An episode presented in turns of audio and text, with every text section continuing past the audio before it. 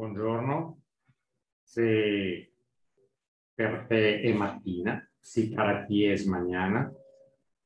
Buon pomeriggio se per te è la tarde. Buonasera se per te sta terminando la tarde e comenzando la noche. E buonanotte si me vas a escuchar antes de dormir. E ciao de manera informal. Bien. Hoy vamos siguiendo con los saludos. Todavía los saludos. Però se già vimos buongiorno, buon pomeriggio, buonasera, buonanotte, ciao, vimos salve, saludos, addio, adiós. ¿Por qué seguimos con los saludos? ¿Qué hay que aprender más con los saludos? Bueno, con los saludos podemos aprender también uh, nella maniera informal o formal quando incontriamo una persona o volvemos a incontrare esta persona. Cuando volvemos a encontrar una persona que ya conocemos y saludamos formalmente, podemos saludar con buongiorno, buon pomeriggio, buonasera, agregando come sta? Come sta? Come sta usted? Come va? Come va? Come va la vita? Come le va lo suyo? tutto a posto, todo in orden, tutto bene, todo bien. Che, bei, che bello volverla ver, che bello volverla ver. Mi fa piacere rivederla, mi dà gusto volverla ver, mi fa piacere rivederla, mi dà gusto volverla ver, che bello rivederla, Qué bello, qué hermoso volverla a ver. Ricordate, recuerden, ricordate, recuerden. Cuando es formal, tratamos la persona de usted. En italiano se usa lei. Lei, se escrito con la minúscula, es ella. Lei è scritto en un texto con la mayúscula se refiere a usted. Entonces, todos los verbos, cuando usamos usted y ley, tenemos que conjugarlo en tercera persona. Igual que el español, terminando con A, cuando los verbos son de A, are en italiano, y terminando con E, cuando los verbos son de er, in espagnolo, uguale in italiano, terminando con ere e con ire, los verbos terminano in e.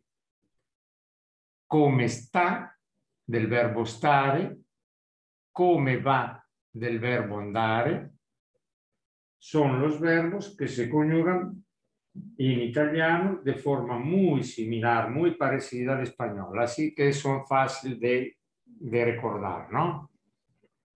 Ahora, come sta se refiere alla salud, come sta su salud. Come va se refiere a come va la vita, come va todo. Tutto a posto, todo in ordine. Tutto bene, todo bien. Esta es la, for la formal.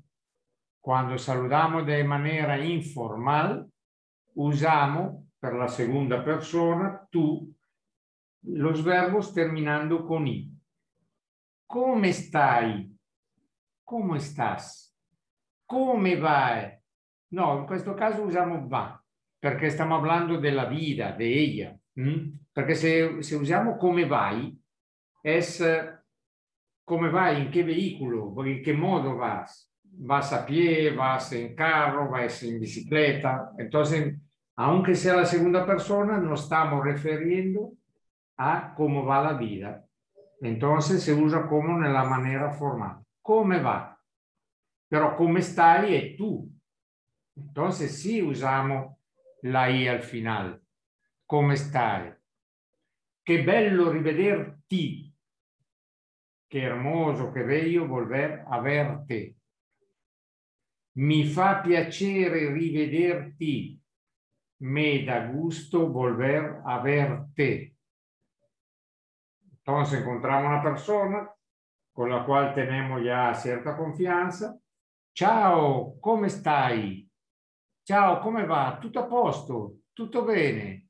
Che bello rivederti. Mi fa piacere rivederti. Sono contento di rivederti. Esto es para un reencuentro. Cuando encontramos una persona, sea formal que informal, utilizamos estas formas. ¿Mm? ¿Eh? Utilizamos con los saludos también esta forma. Recuérdese, y, y se lo, quiero repetir proprio porque lo recuerden.